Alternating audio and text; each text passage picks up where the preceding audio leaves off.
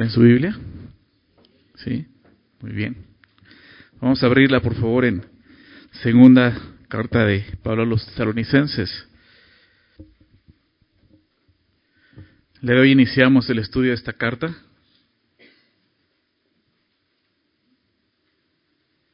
Que está muy, eh, está muy pegada a Primera Tesalonicenses, ¿verdad?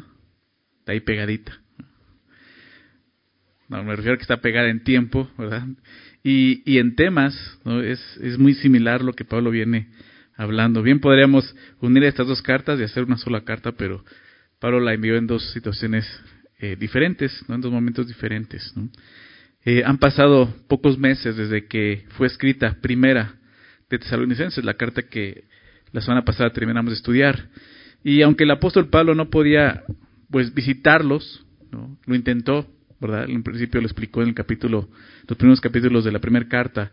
Aunque él no pudo visitarlos, eh, vemos cómo él, él mantuvo contacto con ellos. Él buscaba eso, eh, estar en contacto con esta iglesia por medio, pues, de estas cartas, ¿verdad? De la manera en que él eh, buscaba estar con ellos.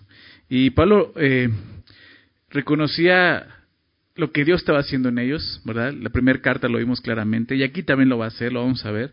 Él reconocer el progreso que, que ellos habían tenido en la fe, pero todavía había algunas, algunos asuntos, asuntos que debían de resolverse, que, no estaban claros todavía en esa iglesia. Y es por eso que él escribe esta segunda carta, precisamente para tratar esos asuntos, y principalmente tres temas, tres temas eh, en particular, tres temas importantes, eh, que ya mencionó y hizo mención de ellos en la primera carta, pero como que no habían quedado muy claros, entonces tiene que volver a hablar de esto. El primer tema que vamos a, comenzar a ver el día de hoy, que prácticamente es todo el capítulo eh, capítulo 1, el primer capítulo, es la persecución. Sigue habiendo persecución entre ellos, ¿verdad? Perdón, entre ellos, ahí en la iglesia, ¿verdad? Eh, los, los judíos probablemente, y no solo los judíos, gentiles que no conocían al Señor, pues estaban persiguiéndolos, ¿verdad? Por ahora haber manifestado una fe genuina en el Señor. Y, este es el, primer tema que vamos a estar estudiando. Eh, segundo tema, eh, lo vamos a ver en capítulo 2 acerca de la venida del Señor. ¿no? Eh, es por eso que eh, la primera carta te decía habla del regreso del Señor, ¿no? Así le pusimos a nuestro tema como serie. Igual esta segunda carta es el regreso del Señor, porque sigue hablando de esto, es un tema importante en estas dos cartas, el regreso del Señor, la parousia, recuerdan la venida del Señor, ¿no? Y eso lo vamos a ver temas un poco diferente, no diferente más bien, sino un poco más amplio, ¿no? De qué se trata eso, lo vamos a ver en el capítulo 2. Y eh, pues el último tema son los hermanos que andaban desordenadamente, así los llama Pablo, ¿verdad? Viviendo, pues, sin trabajar, en ociosidad, ¿no? Muchos de ellos decían, pues, si ya estamos en la tribulación, el Señor viene pronto, pues, ¿para qué trabajo? ¿No? ¿Verdad? Entonces, Pablo va a exhortar esto más adelante en el capítulo 3. Pero bueno, estos son prácticamente los temas que vamos a ver y, si Dios nos permite, pues vamos a ir avanzando igual en nuestro estudio expositivo de esta carta. Pero antes de iniciar, quisiera, quisiéramos una oración, ¿les parece, para dar inicio? Vamos a orar. Señor, estamos aquí delante de ti, agradecidos por todo lo que tú has hecho, Señor. Nuestras vidas, Señor, han sido transformadas por tu gracia. Señor, tu perdón, Señor, nos ha liberado, Señor, y ahora podemos vivir así, una vida libre, Señor. Libre, Señor, de, obstáculos eh, que nos impidan acercarnos a ti, Señor. Hoy podemos venir a ti, Señor. No por nuestros méritos, lo sabemos bien, sino por lo que tu Hijo hizo en esa cruz por nosotros. Así venimos, Señor, confiados, como tú nos pides que nos acerquemos, Señor. Y con esa confianza, Señor, te pedimos que tú eh, en ese tiempo seas tú dirigiendo, Señor, dirigiéndonos con tu palabra, hablándonos, Señor, que sea tu Santo Espíritu, el cual sabemos que está aquí con nosotros. Tú estás aquí, Señor. Que nos dirija, Señor, por medio de tu palabra, Señor. Danos ánimo a los que estemos cansados, afligidos. Danos consuelo, Señor. Danos fortaleza, Señor. Danos esperanza, Señor, también, si es necesario.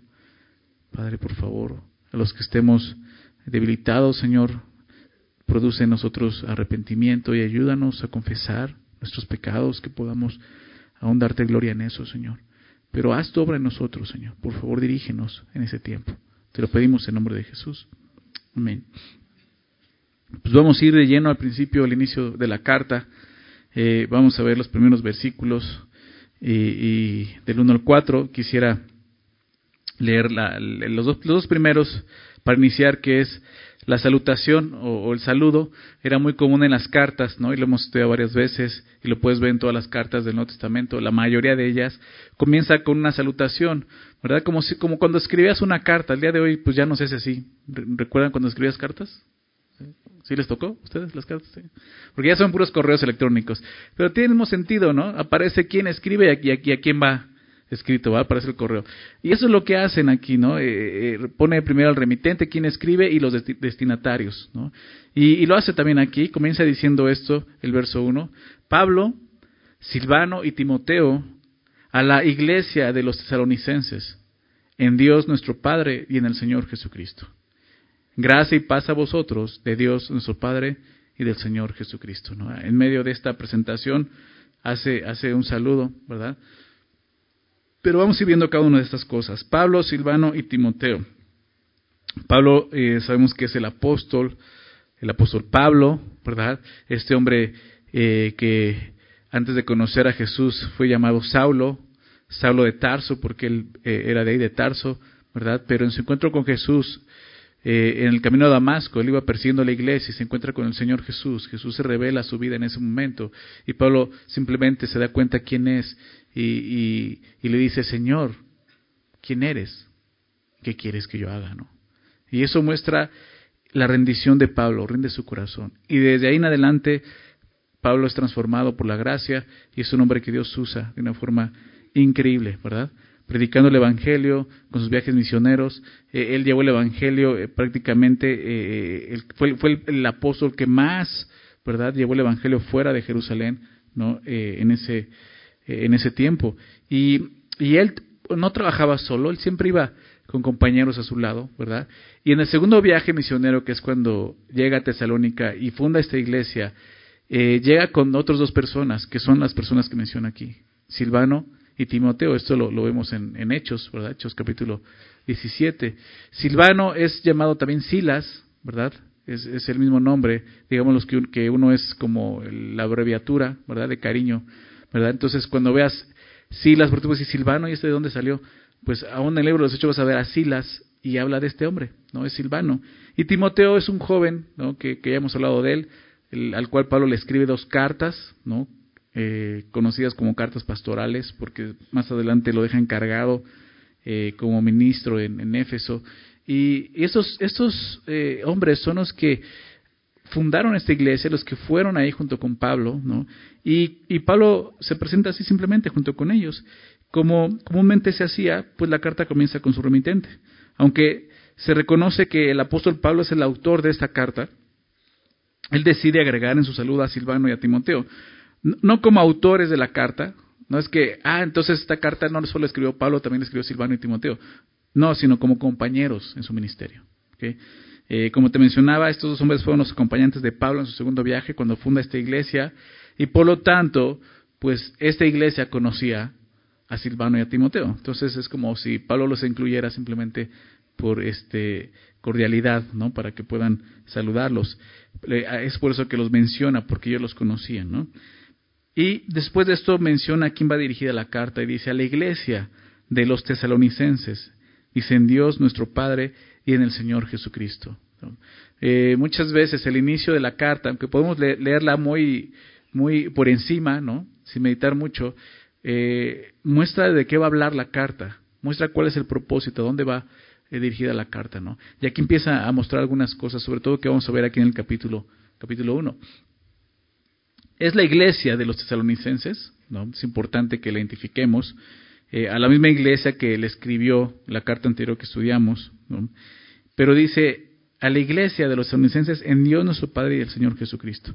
Y es muy interesante eso, la manera en que el apóstol menciona a los destinatarios de la carta. Lo primero que menciona es que ellos, junto a todos los creyentes, tenemos a Dios como Padre. La primera carta, en su saludo, por ahí menciona a Dios nuestro Padre, pero en el texto original esa palabra nuestro no aparece. Es, es apenas aquí ¿no? En la segunda carta donde Pablo hace mención que Dios es nuestro Padre, ¿no? Y es interesante, digo, que quizás eh, los traductores de nuestra versión agregan esa palabra para darle un poco de sentido a lo que Pablo estaba viendo aquí. Pero realmente es aquí cuando él dice Dios nuestro Padre.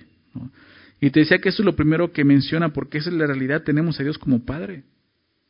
Todos los que hemos sido salvos por gracia, ¿verdad? Por medio de la fe, hemos experimentado un nuevo nacimiento.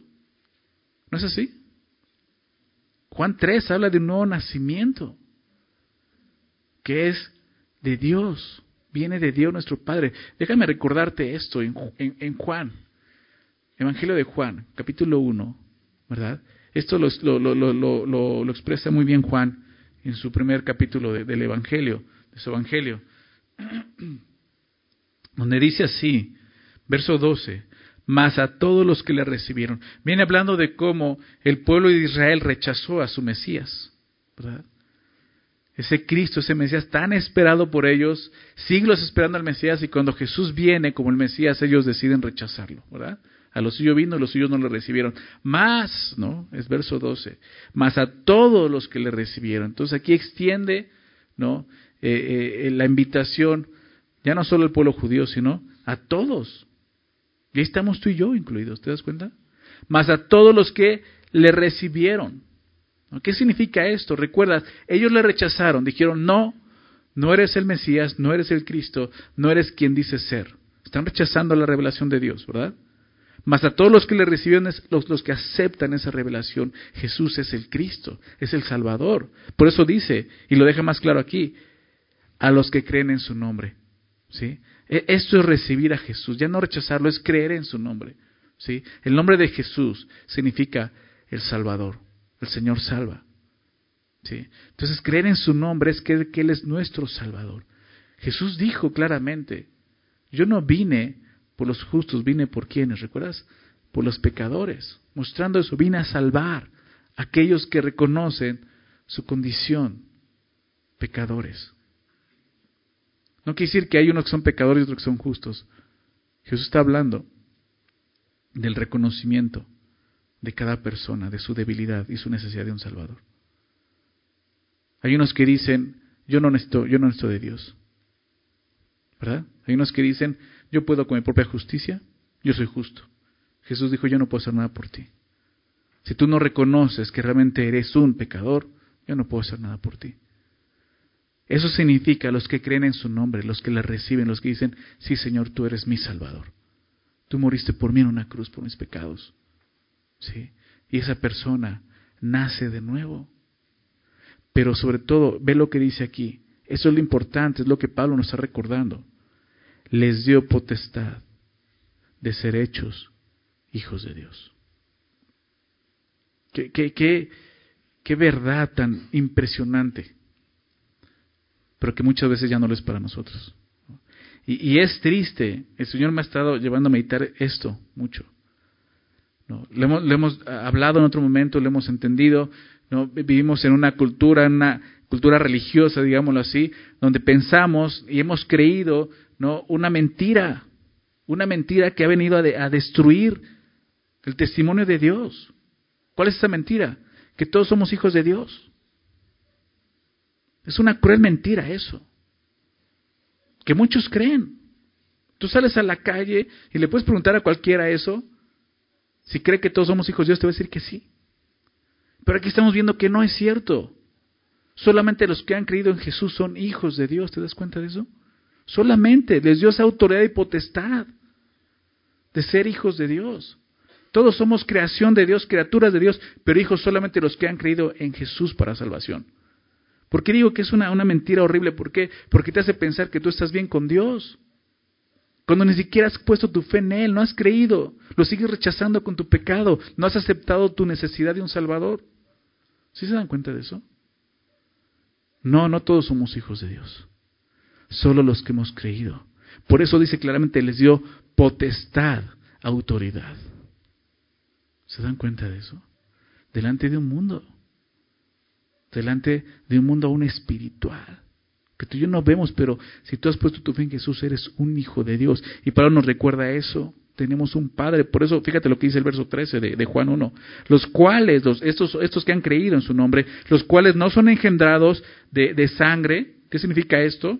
No, no porque es nacer en una familia cristiana, entonces ya eres cristiano, no. Y eso no se hereda. No son engendrados de sangre, ni de voluntad de carne, ni de voluntad de varón. Por mucho que desees que tus hijos sean cristianos. Y aquí claramente vemos que ese versículo que tanto se saca de contexto, se usa también con un engaño, dice hechos que cree tú, y tu casa serán salvos. Aquí está diciendo que no es así, ¿verdad? Esa fue una promesa por una persona en particular, por una revelación que Pablo tuvo de esa persona en particular en ese momento. Ese versículo no está diciendo que si tú crees, toda tu familia va a ser salva. La salvación es personal. Cada persona tiene que recibir a Jesús como Señor y Salvador. Tiene que reconocer su pecado. ¿Se dan cuenta de eso? Por muy buen deseo que tengas, tu familia no va a ser salva si no acepta a Jesús como Señor y Salvador ni de voluntad de varón. Son engendrados de quién? Sino de Dios. Es Dios quien hace esto. Un nuevo nacimiento. Y es por eso que Pablo comienza diciendo esto a la iglesia de los tesalonicenses. En Dios dice, nuestro Padre. Y Pablo está recordando, recuerden esto. Dios es nuestro Padre. Qué verdad tan más gloriosa. Recuerden esto, Dios les dio potestad de ser sus hijos, ¿te das cuenta? El Dios creador, el eterno y sabio Dios es nuestro Padre. ¿Qué más necesitas? ¿Qué más? Algo que debemos recordar en los tiempos difíciles. Y, y esta iglesia está pasando por un tiempo difícil. Algo que debemos que recordar en los tiempos difíciles es que somos hijos de Dios. ¿Ok? Que Dios es nuestro Padre. Eso es lo que hace Pablo al iniciar su carta. Dios es nuestro Padre. Recordemos eso. Si pensamos en eso, toda nuestra circunstancia va a empezar a verse de una forma diferente. Y lo segundo que menciona es que ellos, dice el texto, están en Dios, ¿verdad? En Dios nuestro Padre y en el Señor Jesucristo. El énfasis está en, en, su posición espiritual, ¿verdad? Están en Dios, están en Cristo. Ellos estaban eh, ubicados, digámoslo así, físicamente en Tesalónica, ¿verdad? Pero espiritualmente ellos estaban en Dios y en Cristo. Es lo que le está diciendo. Ahora ustedes como nueva criatura están en Cristo. ¿Verdad? Y algo que debemos de recordar en los tiempos difíciles también es que no importa dónde estemos físicamente, espiritualmente estamos en Cristo. ¿Verdad? Cambia todo. Lee la Biblia. Fíjate lo que dice cada vez que dice que estamos en Cristo Jesús. Romanos 8.1, ¿verdad? Ninguna condenación hay para quienes, para los que están en Cristo. Ninguna condenación. ¿Te das cuenta de eso? Un día vas a llegar delante de Dios y recuerda esto, es tu Padre. Y vas a llegar así, sin ninguna condenación, justificado. ¿Por qué? Lo sabemos, por gracia, por medio de la fe, ¿verdad? Por lo que Jesús hizo, no por lo que hicimos nosotros. Solamente creímos en eso de corazón. Y vivimos creyendo eso toda nuestra vida aquí en la tierra. De modo que si alguno está en Cristo, nueva criatura, y las cosas viejas pasaron, ¿se dan cuenta? Estar en Cristo. Efesios es una carta que habla de eso, estar en Cristo. ¿Qué significa eso? Efesios 1, léelo en casa. Las bendiciones espirituales simplemente por esa posición. Ahora estamos en Cristo. Recuerda eso, no importa dónde estés físicamente, ahora estás en Cristo espiritualmente. Y eso es lo más importante. Pablo está recordando esto. ¿Verdad? Pasemos a la segunda parte en el, verso 2. Dice, gracia y paz a vosotros, de Dios nuestro Padre y del Señor Jesucristo. al estar unidos de esta manera ¿no? a, Dios en, Cristo, precisamente de Él fluye estas dos cosas que Pablo desea, la gracia y la paz, ¿verdad? La gracia y la paz. Dos palabras, dos palabras que resumen el Evangelio. Gracia, recordemos que es, es el favor inmerecido. ¿Estás de acuerdo? Es un favor que no merecemos, es un don, es una gracia. De ahí viene. El favor inmerecido de Dios al pecador. Romanos 5.8 más Dios muestra su amor para con nosotros en que siendo aún pecadores, Cristo murió por nosotros. Algo que no merecíamos, ¿estás de acuerdo? Y Dios nos, nos da su gracia. Y paz es el resultado de ese favor precisamente. Ahora vivimos en paz con Dios. Y siempre que vemos esto recordamos el orden. Y siempre les digo, ese es el orden, gracia y paz. Nunca va a ser al revés, paz y gracia la única manera en que vamos a, llegar a experimentar esa paz genuina de Dios es primeramente experimentando su gracia, entendiendo su gracia, viviendo de acuerdo a su gracia. Entonces vamos a poder experimentar esa paz de Dios. Muchos ven, ven el orden, como siempre lo presenta, gracia y paz, pero también dice de Dios, ¿verdad? Y del Señor Jesucristo. Y muchos dicen, también ese orden es importante. ¿Por qué? Porque Dios es quien nos, es el que muestra su gracia ¿verdad? En Jesucristo, y Jesús es el que trae la paz. Efesios también presenta a Jesús como Él es nuestra paz, ¿verdad? Justificados pues por la fe tenemos paz para con Dios por medio de, Jesucristo. Romanos 5.1. Entonces, eso es lo que Dios eh, eh, quiere darnos a todos nosotros. Y tenemos que recordar eso. Tenemos su gracia y podemos experimentar paz, no importa en dónde estemos, ¿verdad? No importa lo que estemos viviendo experimentamos o experimentando, Dios está con nosotros, es nuestro Padre, estamos en Él, tenemos su gracia y tenemos su paz. Tanto la gracia como la paz están, como vemos claramente, están orientadas a todos los creyentes. Por eso dice gracia y paz a vosotros, a nosotros, ¿verdad? Eso es lo que necesitamos. Dios nos ha provisto de todo lo que tú y yo necesitamos en este mundo, ¿verdad? No solo físicamente. Tenemos que empezar a, entender esto espiritualmente qué es lo que Dios me ha dado para vivir en este mundo. Gracia y paz. Vamos a continuar eh, los dos siguientes versículos, versos 3 y 4. Dice, debemos siempre dar gracias a Dios por vosotros hermanos, como es digno por cuanto vuestra fe va creciendo y el amor de todos y cada uno de vosotros abunda para con los demás. Tanto que nosotros mismos nos gloriamos de vosotros en las iglesias de Dios. Por vuestra paciencia y fe en todas vuestras persecuciones y tribulaciones que soportáis. Aquí ya empezamos a ver un poco acerca del tema, ¿no? Que es la persecución, lo que te decía. Pero Pablo comienza, como muchas de sus cartas, con una acción de gracias, dando gracias a Dios, ¿verdad? Lo hizo en la primera carta, lo vuelve a hacer aquí, ¿no? De una forma diferente, pero está agradecido. Debemos siempre dar gracias a Dios por vosotros. Dice hermanos, está hablando creyentes, aún dice como es digno. Entonces, después del saludo, Pablo inicia con una acción de gracias a Dios, ¿no? precisamente por lo que Dios está haciendo en la vida de estos hermanos de esta iglesia. Con la frase debemos siempre, ¿no? Debemos siempre dar gracias. Pablo está mostrando que él está obligado a hacerlo. E-, ese es el, sentido en, en, el texto original en griego. O sea, Pablo dice, me veo obligado a hacerlo. Pablo pues estaba haciendo lo que él mismo les pidió en su primera carta. ¿Recuerdas? En el capítulo 5, verso 18. Dad gracias.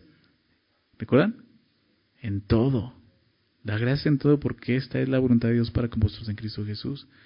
Y Pablo dice, pues yo tengo que dar gracias a Dios. No, por ustedes. Por lo que Dios estaba haciendo.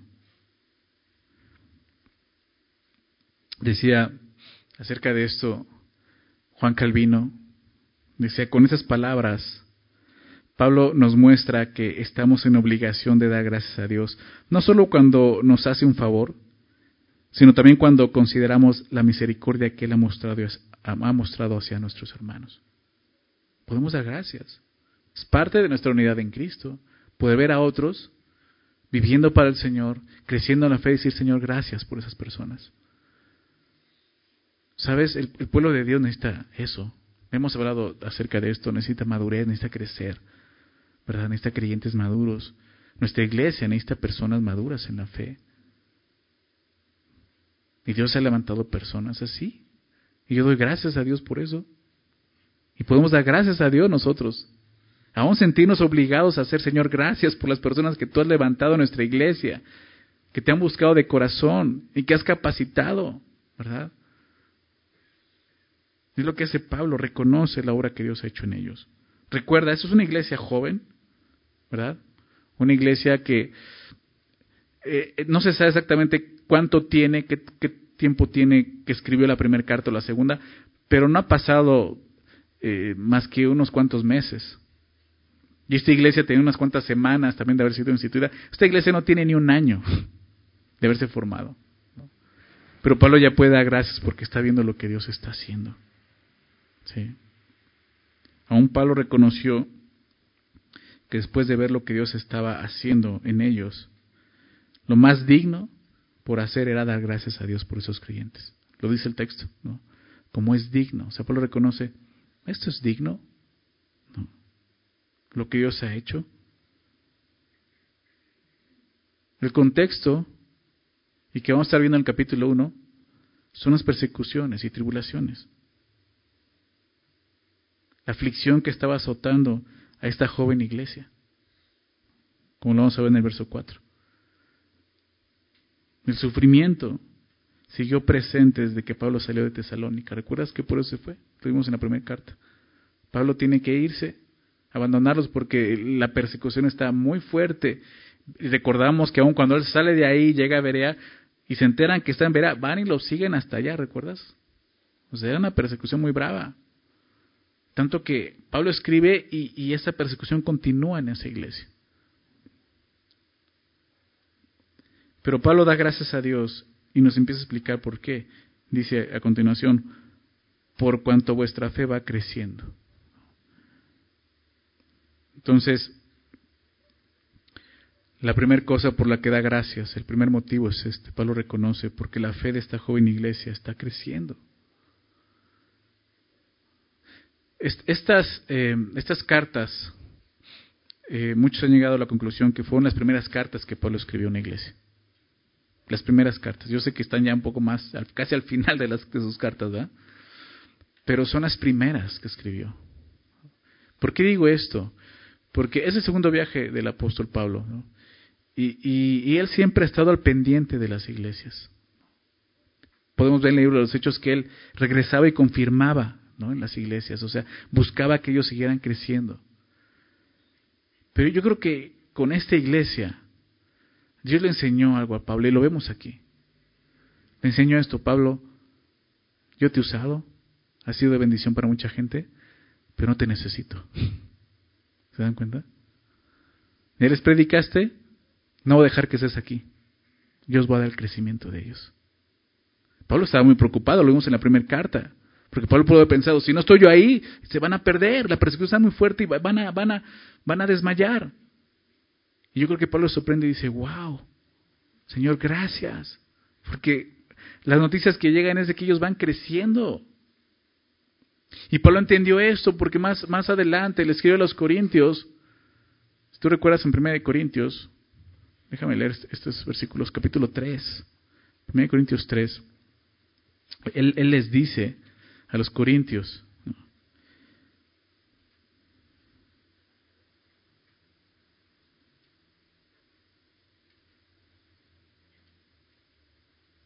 ¿Qué pues, dice verso 5, qué pues es Pablo y qué es Apolo? Servidores por medio de los cuales habéis creído. Pablo se presenta así, pues yo solamente estoy sirviendo. Dios me ha usado para que ustedes puedan creer. Y eso según lo que cada uno concedió quién? El Señor. Pablo reconoce. O sea que ustedes crean ni siquiera viene de mí, es el Dios quien les concedió creer. Yo planté, Apolo regó, ¿no? Hablando de eso, él llegó con el fundamento, Apolos vino y siguió enseñándoles. Dice, pero el crecimiento lo ha dado quién? Lo ha dado Dios. ¿Verdad? Así que ni el que planta es algo. No dice alguien, ¿verdad? Pablo se ve así, algo. no importa. Ni el que riega, sino Dios que da el crecimiento. Pablo se da cuenta y por eso da gracias, dice Señor, gracias, porque eres tú quien da el crecimiento. O sea, Pablo sigue aprendiendo de Dios. Pablo se da cuenta, el Señor me impidió ir a visitarlos, poder estar con ustedes, animándolos, pero no ha hecho falta, porque Dios está con ustedes. Así como está con nosotros. ¿Verdad? Nosotros muchas veces cometemos el error de depender de los hombres. ¿Verdad? Estar ahí, ¿no? Con un hermano en Cristo, ¿no? Mayor en la fe con el pastor y estar ahí, querer ir. O sea, el crecimiento te lo va a dar Dios principalmente. Claro que Dios puede usar a los hombres, pero muchas veces tú lo, tú lo, puedes ver. De repente buscas a alguien, no lo encuentras, ¿no? Y vas con otro y no lo encuentras. O sea, ¿sabes qué está pasando? Dios está diciendo, hey, aquí estoy yo. Deja de confiar tanto en los hombres. Yo te voy a hacer crecer, no ellos. ¿Sí? Yo puedo usarlo a ellos. O puedo hacerlo solo, a través de las pruebas o aflicción. ¿Qué es lo que estaba haciendo con nuestra iglesia? Y Pablo lo ve así y simplemente da gracias. Da gracias por cuanto vuestra fe va creciendo. En el griego original, el verbo que usa el apóstol Pablo aquí expresa la idea de hacer grandes progresos. Va creciendo. Por tanto, este crecimiento de la fe de ellos era notoriamente visible. Dios quiere que también el crecimiento de nuestra fe sea notoriamente visible, así como ellos. Que sea notorio, que la gente pueda ver, que es real. Ahora, esta fe no creció de esta manera simplemente por ir a la iglesia. ¿Ok? No estoy diciendo que no vengas a la iglesia, pero no fue solamente por eso. La fe que crece con las pruebas de aflicciones es lo que vemos aquí, lo que Dios produce. Las pruebas y tribulaciones son algunas de las, de las pesas que Dios usa para que ejercitemos el músculo de la fe. Algunas veces te he mencionado, no he podido ver eso, que, que nuestra fe llega a ser como como eso, como un músculo. Y Dios nos mete al gimnasio, ¿verdad? De las pruebas. Y cada prueba es más peso y más peso para que ese músculo crezca. Eso es lo que estaba pasando con ellos. Dios permite que pasemos pruebas, tribulaciones, porque quiere ejercitar nuestra fe. Quiere que crezcamos en la fe, ¿se dan cuenta? Pero una fe que no resiste las pruebas, para empezar, pues no es una fe, una fe confiable. ¿Verdad? Yo sé que a ninguno de nosotros nos gusta ni deseamos las aflicciones, el dolor, las pruebas. Huimos de eso. Esa es nuestra naturaleza. No queremos sentir dolor, no queremos, si ni siquiera queremos que nadie nos moleste, ¿no? menos estar experimentando dolor, sufrimiento. Pero es algo que Dios usa en su iglesia, entre creyentes. O sea, tarde o temprano nosotros todos vamos a sufrir, estando en Cristo o fuera de Cristo, ¿verdad? Aún los incrédulos sufren y sufren mucho. Pero tú y yo tenemos al Señor y podemos entender el propósito de las aflicciones y las pruebas. ¿Sí? Aunque, aunque muchas veces no nos rehusamos a padecer y lo que buscamos es no vivir, no, yo no quiero aflicción, eso no es lo que Dios quiere. Una vida fácil puede llevar precisamente a una fe superficial. Y muchos dicen, no, yo, yo solamente así de lejitos puedo creer en Dios y con eso estoy bien, ¿no? Y Dios te dice, pásale, pásale al horno. No, no, yo aquí veo bien. Pues a lo mejor sí te va a pasar cuando llegues delante del Señor y quieres sentarte y diga, no, tú de lejitos ves bien, ¿no? No estoy hablando de que, de que seamos, este, ¿cómo se dice? Masoquistas, ¿no? De que nos guste el dolor. No, no estoy hablando de eso. Claro que la aflicción duele. Pero ese es el camino. Por eso Jesús dijo, la puerta es angosta, el camino es, es angosto, la puerta es estrecha, ¿recuerdas? Pocos son. Porque hay aflicción para llegar ahí. Y vemos el camino. Es la cruz. Y Jesús dijo, ¿quieres seguirme? ¿Quieres venir en pos de mí? Négate a ti mismo. Toma tu cruz cada día, sígueme, ¿verdad? O sea, Dios no nos engañó. Desde un principio nos dijo, de eso se trata. La vida cristiana muchas veces se trata de aflicción y pruebas porque necesitamos eso. No quiere decir que todo el tiempo vamos a vivir así, no creas, o tampoco Dios piensas que se deleita ahí como este como ese ser humano ahí con la lupa y las hormiguitas, ¿no? Quemándolas ahí, a ver hasta dónde resiste, ¿no? No, ese no es nuestro Dios. Dios nos ama, recuerda eso, es nuestro Padre, Padre amoroso. Murió por nosotros en la cruz. Nos libró de algo que merecíamos y que tú y yo no íbamos a poder aguantar, ¿verdad? Entonces, confía en eso. Decía el, eh, el pastor Warren Wisby, decía, los creyentes nuevos deben saber que su fe será probada, porque de esta manera Dios comprueba si su profesión es genuina. Dios quiere que estemos seguros de la salvación. Como mencioné la semana pasada, la salvación no se pierde. No se pierde, ¿verdad? Decía un amigo que le preguntaba una vez, Pastor, ¿la salvación se pierde? Dijo, pues la mía no. ¿Por qué? Porque Dios quiere que estemos seguros. Y muchas veces a través de las pruebas y las aflicciones demostramos, nuestra fe es probada, demostramos en quién estamos, que realmente Dios nos eligió para salvación. Muchas veces las personas que llega la prueba y la aflicción y se van, es porque nunca tuvieron una fe genuina. Dios lo está mostrando, tú no creíste en, mí. Si hubieras creído en mí, hubieras permanecido. Y no quise que tropecemos, no quise que fallemos. Pero la gente que viene a Jesús y dice, no, esto no es para mí, yo mejor me voy. Esa fe, esas personas nunca tuvieron fe en, Cristo. ¿Sí? Es esta fe la que vemos aquí, que va creciendo en ellos. Pero no solo eso, dice el texto. Y el amor, dice, el amor de todos y cada uno de vosotros abunda para con los demás. Esa es la segunda cosa por la cual da gracias a Dios, lo que Dios estaba haciendo, no solo ejercitando su fe, haciéndola crecer, sino el amor que ellos estaban mostrando entre ellos. Además del crecimiento de la fe, había, crecido este amor entre ellos. El amor de ellos aumentó tanto, ¿no? el, el sentido original es este, aumentó tanto en intensidad como en extensión.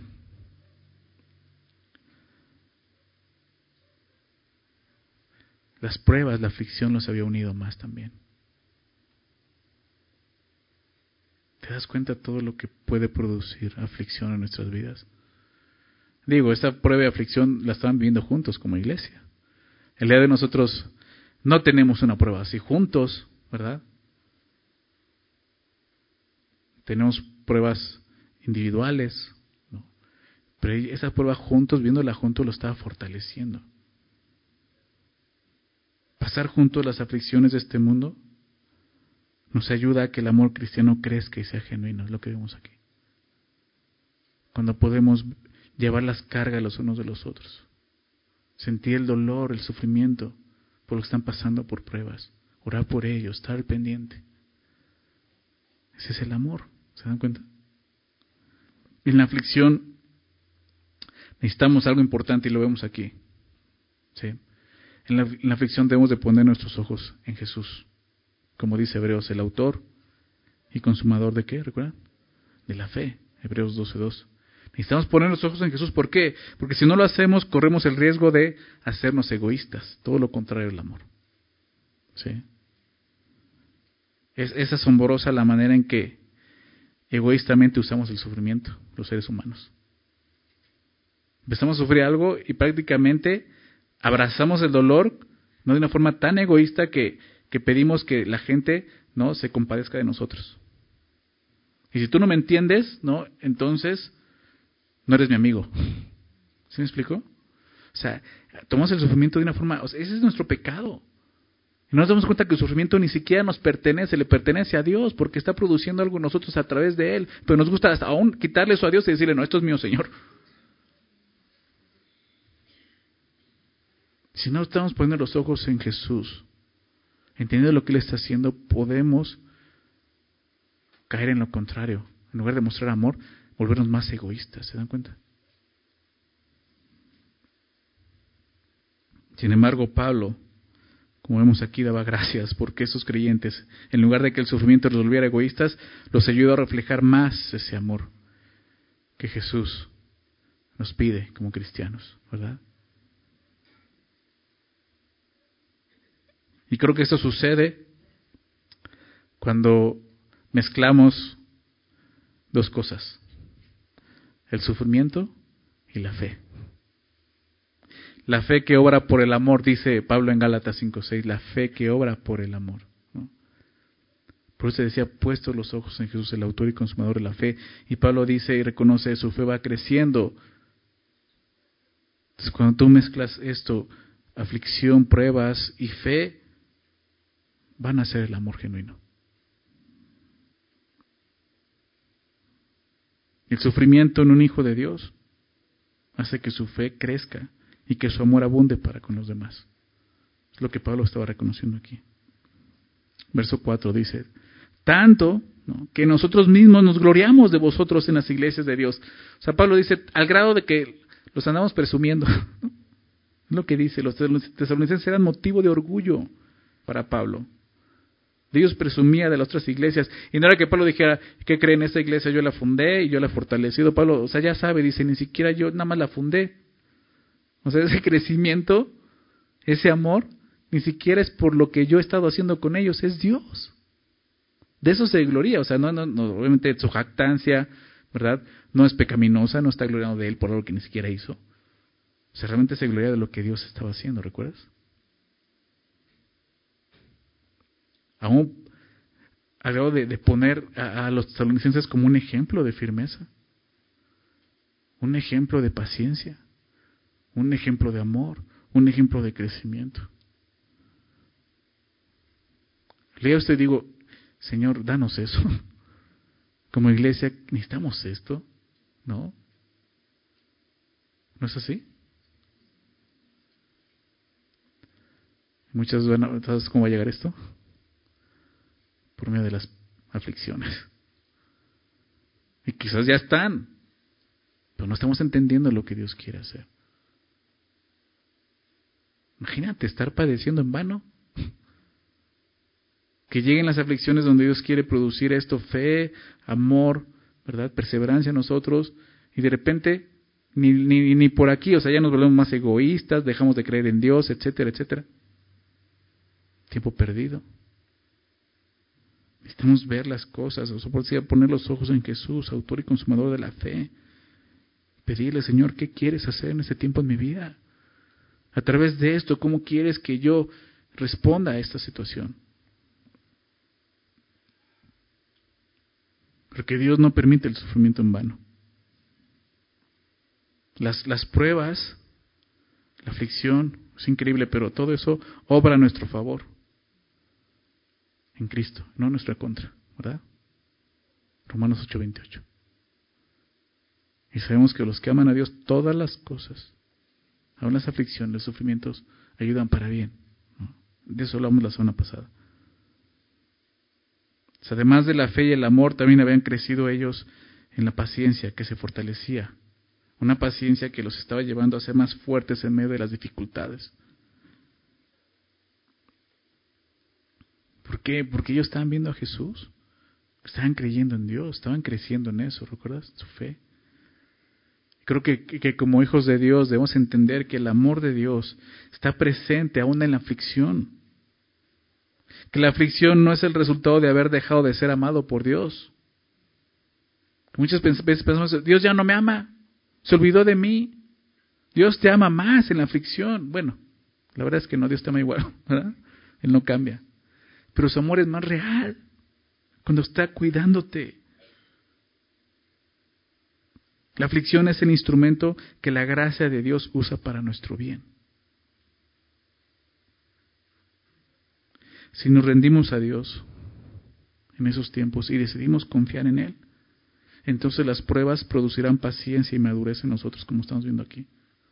Pero si nos rendimos ante las pruebas y dejamos de confiar en Dios, no habrá crecimiento ni madurez. ¿Estás de acuerdo? Al contrario. Y con mucha razón nuestra fe puede ser considerada no genuina.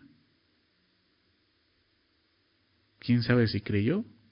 Vino la prueba y como dice la parábola del sembrado, ¿verdad? Ya no lo vimos. La mayoría de las veces se necesita de las pruebas para que Dios pueda moldear nuestro carácter. Es ahí donde Dios empieza a tomar nuestro corazón, empieza a moldearlo, empieza a purificarlo, limpiarlo, ¿verdad? Si no, de otra manera, si fuera más sencillo, pues Dios lo haría, ¿no? Pero muchas veces es la única manera en que podemos entenderlo. Decía también el pastor Wiersbe, Warren Wiersbe, decía, la paciencia y la perseverancia no se obtienen leyendo un libro, ni oyendo un sermón. Se tiene que sufrir. Discúlpenme, pero es la verdad. Quizás tú dices, pues a mí cuando me hablaron de Jesús me dijeron que me iba a ir bien, que ya no iba a tener problemas. Estoy seguro que no fue en esta iglesia y que no fue en la Biblia.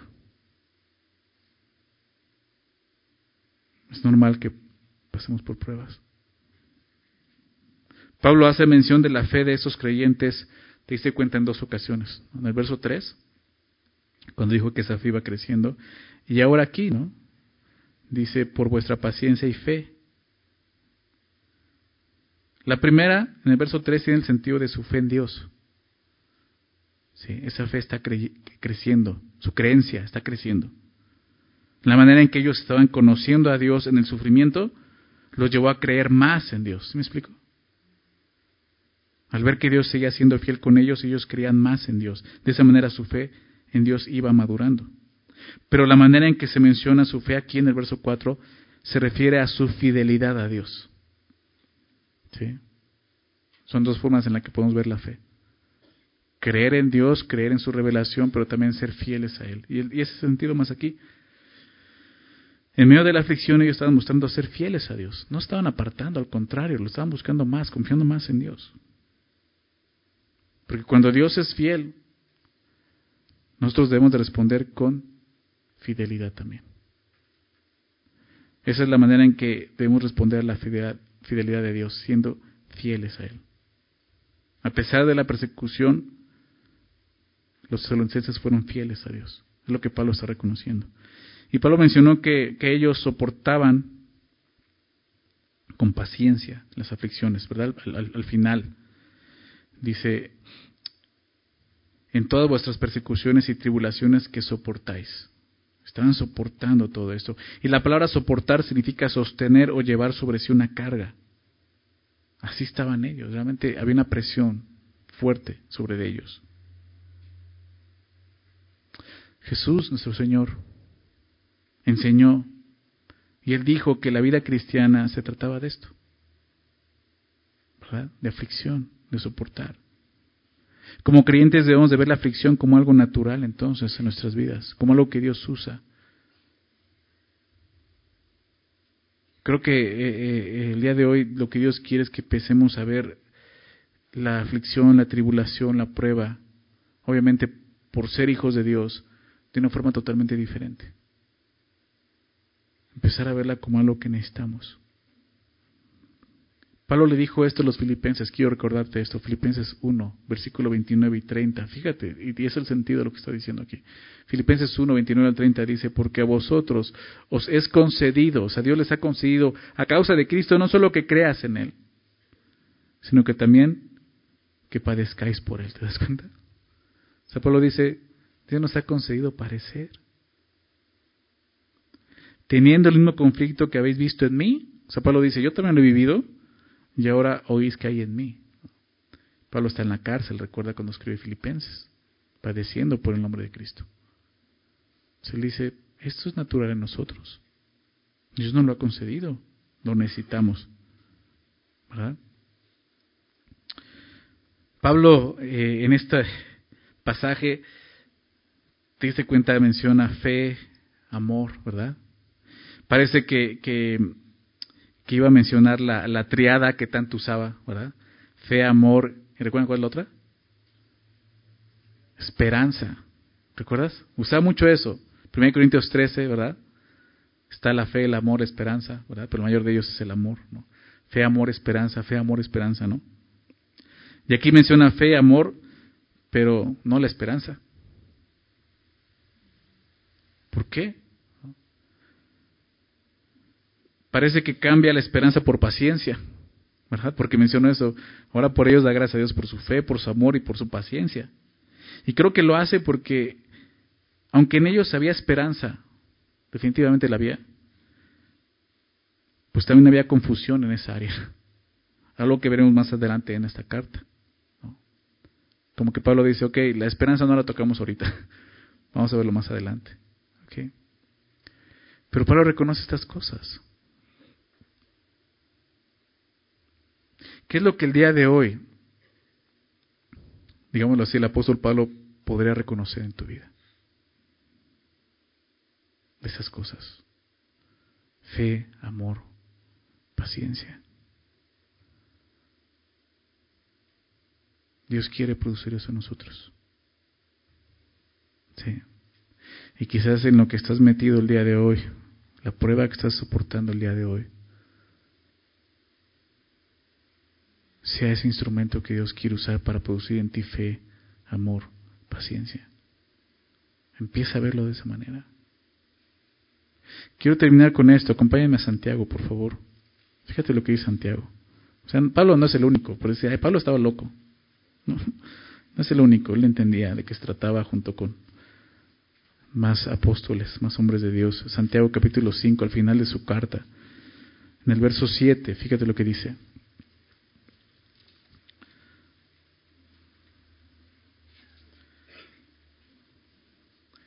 Por tanto, hermanos, hablando creyentes, eso no se lo puede decir a un incrédulo.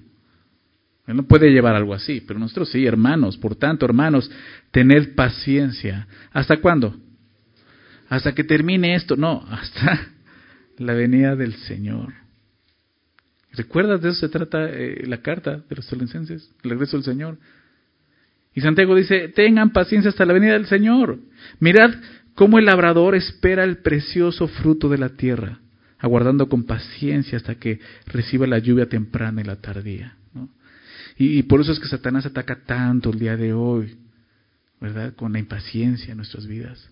Ya todo lo queremos rápido, en el momento, ¿verdad? Ya, ya, ya los, los jóvenes de hoy son así, todo lo quieren rápido. O sea, si ellos fueran labradores, yo creo que quisieran eso, ¿no? Ya sembré la semilla, hoy en la tarde voy por el fruto. No es así. Aún a través de esas cosas, Dios podría traer un fruto así un día para otro, ¿estás de acuerdo? Pero Dios a través de eso nos está enseñando cosas que necesitamos aprender y enseñar a nuestros hijos, que no crezcan así con, con, esta, esta, esta idea de, de, ahora mismo, ¿no? de que el día de hoy vivimos, lo quiero ahora, eso nos hace daño, no nos ayuda a entender los propósitos de Dios. Dios quiere que seamos pacientes, ¿verdad? Y aquí Santiago dice esto, sean pacientes hasta que el Señor venga. Dice el verso 8, tened también vosotros paciencia y afirmad vuestros corazones, porque la venida del Señor se acerca. Pues cuánto más necesitamos ser pacientes, afirmar nuestro corazón. Dice el verso 9, hermanos, no os quejéis unos contra otros, para que no seáis condenados.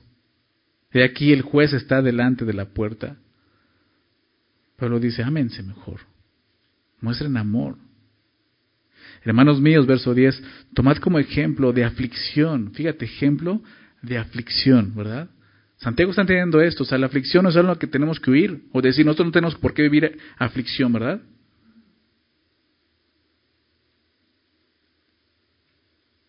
E-, esa mala doctrina de que no, mi, mi casa no puede tocarla nada, ¿no? Ni Dios, ¿no? Porque Dios muchas veces trae la aflicción. No quise que venga de Él o provenga de Él, Él lo permite con un propósito, ¿verdad? Y dice el texto entonces, hermanos míos, tomad como ejemplo de aflicción y de paciencia a los profetas que hablaron en nombre del Señor. O sea, esto, esto no es nuevo, está en toda la historia. En la Biblia lo encuentras, hombres, Isaías, Jeremías, hombres que padecieron, sufrieron por servir a Dios, por predicar a Cristo. Toma ese ejemplo. Y no solo eso, dice el verso 11, he aquí tenemos por bienaventurados. ¿A quiénes? A los que sufren. ¿Quieres ser bienaventurado? Dice, aquí tenemos por bienaventurados a los que sufren. ¿Habéis oído, dice, de la paciencia? ¿Recuerdas de quién? De Job. ¿Y habéis visto el fin del Señor, que el Señor es muy misericordioso y compasivo? Tenemos tantos testimonios de esto en la Biblia. Hebreos capítulo 11b, o sea, eso es un, es un resumen de vidas de hombres y mujeres que vivieron por fe y todos ellos sufrieron. ¿Verdad? Por seguir a Cristo. Esta iglesia está viviendo así. Y Pablo podía reconocer esto. Y podríamos decir, qué mal onda Pablo, ¿no? Porque se alegra de la aflicción de otros? no, se está alegrando de lo que estaba produciendo esa aflicción en ellos.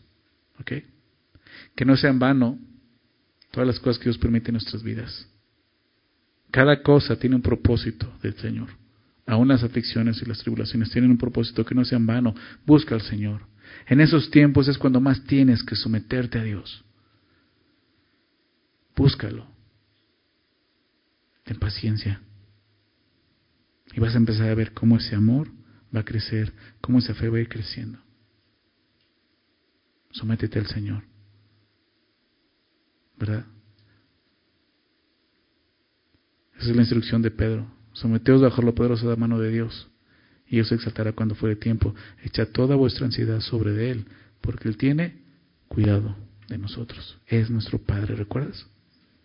Vamos a dar gracias. Señor, gracias por animarnos esta mañana. Recordarnos quién eres, Señor, quiénes somos, pero sobre todo eso, quién eres. Nuestro Padre, el creador de los cielos, de la tierra, el eterno Dios, el autoexistente, el que sustenta todas las cosas con el poder de su palabra. Señor, tú eres nuestro Padre. Y te damos gracias por recordarnos esta mañana eso. Ayúdanos a responder como hijos tuyos, con fe, Señor, siendo pacientes, entendiendo tu voluntad, no dudando de ti, no dudando de tu misericordia y gracia. Aún, Señor, enfrentando la prueba y la aflicción de una forma que te traiga gloria, Señor. Que junto con Pablo muchos otros puedan dar gracias a ti, Señor, por lo que estás haciendo en nuestras vidas. Señor, anímanos. Gracias, Señor, por recordarnos la necesidad en esos tiempos que eres tú y sigues siendo tú siempre. Produce en nosotros, Señor, esa fe que va creciendo, esa fe genuina que va madurando, Señor. Produce en nosotros ese amor, ese amor real, Señor, que, que es notorio en tu iglesia, Señor. Por medio del cual todos saben, Señor, que somos tus discípulos. Y sobre todo, Señor, produce paciencia en nuestro corazón Ser pacientes de esta manera, Señor, confiando en ti, descansando en ti. Soportando, sí, cargas pesadas, Señor, pero sabiendo que esa carga no la llevamos solo, Señor. Tú estás con nosotros, como ese Padre amoroso con su Hijo. Señor, gracias. Gracias, Señor, por amarnos. Gracias por tu palabra. Gracias por esas palabras de, de ánimo, de aliento, Señor, para nuestra vida el día de hoy, Señor. Sigue hablándonos, sigue tú dirigiéndonos, Señor, en todo en todo, Señor. Por favor, Señor. Te lo pedimos esto en el nombre de Jesús. Amén. Estamos despedidos. Familia, que Dios les bendiga. Pasen un buen fin de semana.